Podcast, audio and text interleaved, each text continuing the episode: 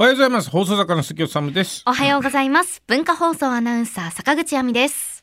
えー、10月18日水曜日朝8時になりました文化放送お隣さん、えー、今日もよろしくお願いします。よろしくお願いします今日の天気は晴れてます。晴れてます。今日も気持ちのいい秋晴れ。あ、なんですがっていつも言うじゃん水曜日。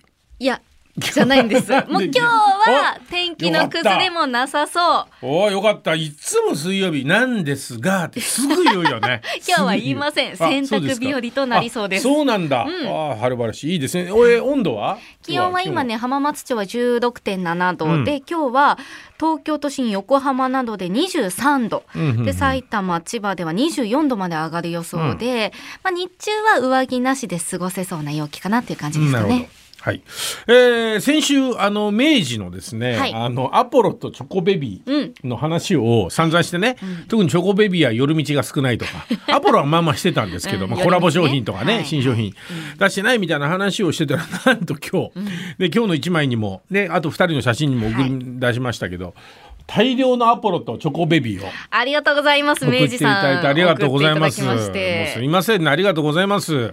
なんかね褒めてましたよね、私たち。大丈夫ですよね。当たり前ですよ そうですよね。ベース大好きだってところからですからあ。の、聞いてくださってて、送ってくださったっていうことなんですけど、ちょっと変なこと言ってないかな、大丈夫かなって。大丈夫です。ありがとうございます。もうねね。こんな大量に送っていただいても本当にねチョコベビー、特にねいいですから、うん。あの作業前にちょっと この何ですか？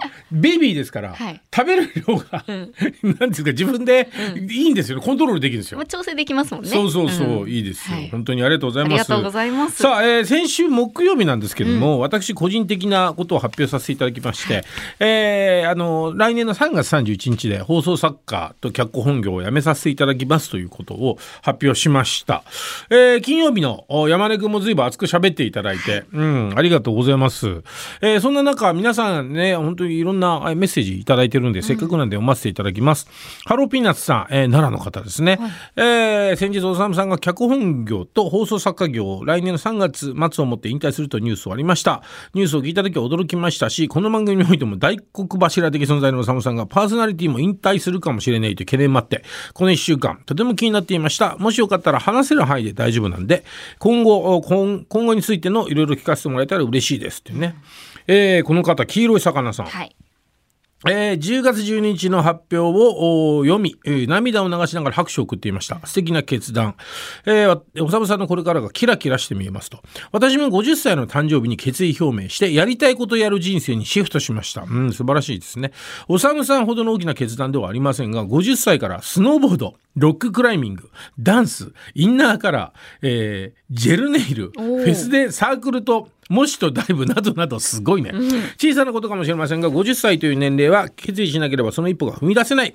家族もびっくりな人生を歩んでますがこれからも後悔のないように人生楽しみたいです。仕事もしてますよ。若手の育成幼稚園の先生です。素晴らしい。えー私の青春、今日の私の青春ってテーマですけど、まさにおさむさんの番組です。放送作家辞められるということを改めて調べてみたところ、担当されていた番組はもう青春そのもの。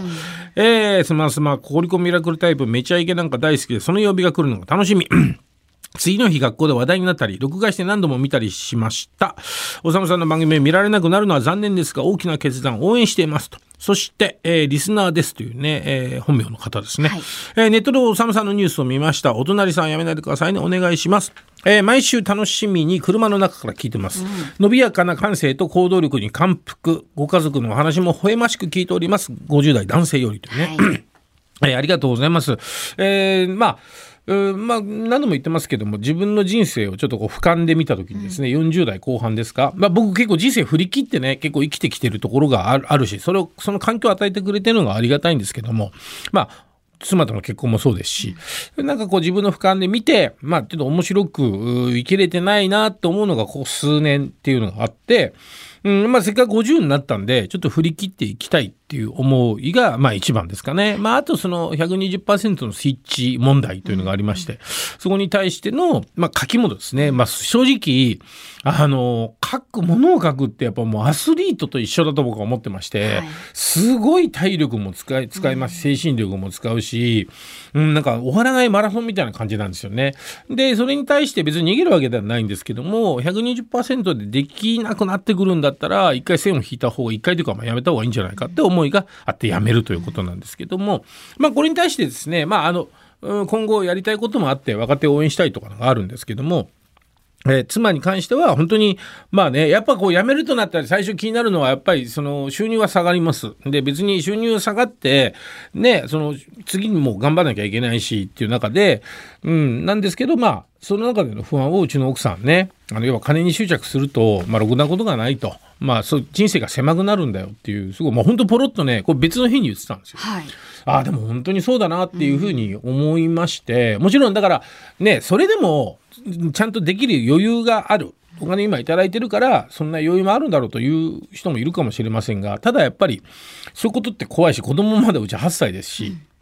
だけどその中から絶対見えてくるものもあるんじゃないかなっていうこと。をやっぱこうね手放さないとねよく言いますけど手放さないともの一回中に入ってるものをね捨てないとはい。つかめないってね、うん。次のロープをつかめないってねよく言いますけども、うん、なんでそれいいかなと思ってます。でラジオに関してなんですけども、はい、そうですよ。みんはない気になってますよ。す。あのラジオに関してなんですけど、えー放送作家をと脚本業はやめるんですけど、はいまあ文化放送さんが求めていただいてお隣さんが、ん。えーおしまいさんにならなければ。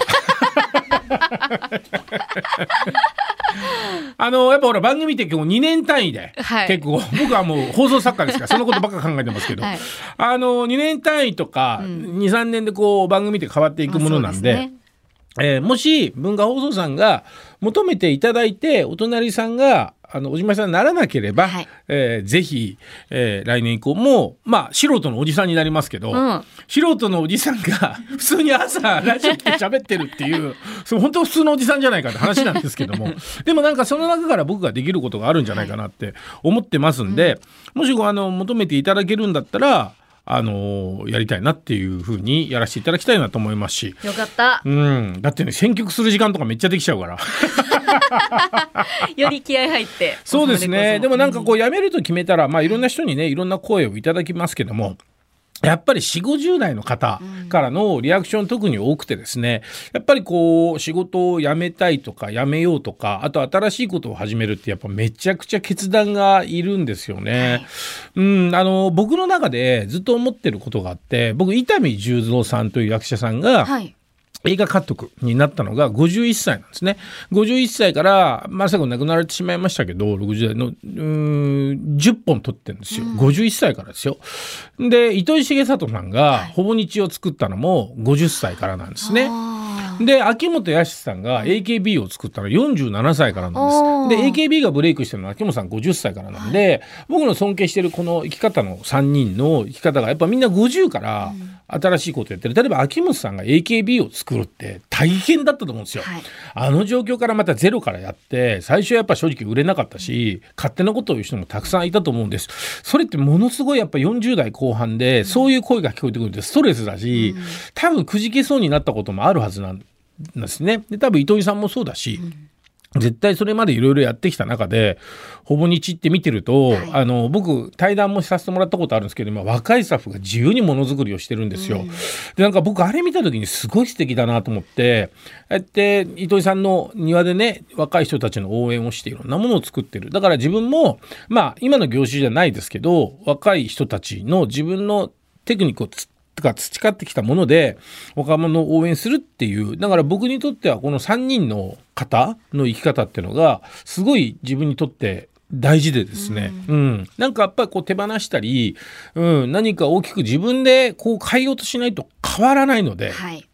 うん、なんか人生って変えないと自分で変えないと変われないんですよね。そうですね。そうなんです。だからいいこと待ってても変われなくて、思いっきり左に進もうとかって思わないとなかなか変わらないんですよね。何かをやめようと思わないと変わらないっていうところがあって、なので、すごい勝手でね、まあ本当にあの自分が辞めることによってご迷惑たくさんおかけするんですよね、番組には。なんですけど、それを快く受け入れてくれた方に感謝ですし、やっぱこう自分が新しく今、うん、やめてですね、はい。まあラジオもそうですけど自分の生き方を喋れるじゃないですか。喋、ったり SNS で発信することによってあこんな生き方あるんだ、うん。こんなおじさんの生き方いいなみたいなことも含めてなんか自分がこうおじさん代表としてですね光を灯せたらいいななんて本当に思っておりますということで。いや本当に大きな決断、ものすごくかっこいいなと思いましたし、はい。まあ、これからは若い人たちの応援をしていかれるということですので、まあ、そういったお話などもね、うん。あの普通のおじさん代表としてうん。していっていただけるようにちょっとおしまいさんにならないようにそうですよ、ちょっと頑張るし。かないなと。そうですよ。これでもし、うん僕が放送作家辞めますっつって、3月で番組がおしまいさんですって言ったら、い、や、ちょっとなんかね、これ、なんか申し訳なさもありますし、なんかこう、ぜひね、うん続けていただきたいといそうですよねんなんで、はい我々頑張らなきゃいけないですけどね。頑張りますはいもう言っといてください。平子さんにも張り切っていきますよって。言ってきます言ってきます。うん、もう張り切って、いろいろ文句なくやってくださいねって 言っておいてください。はい。というわけで、山根君もね、あんな熱く喋ってもらってありがとうございます。うんというわけで、行きましょう。私が選んだ1曲目、こんな風に行きたいなということで、スマップフリーバード。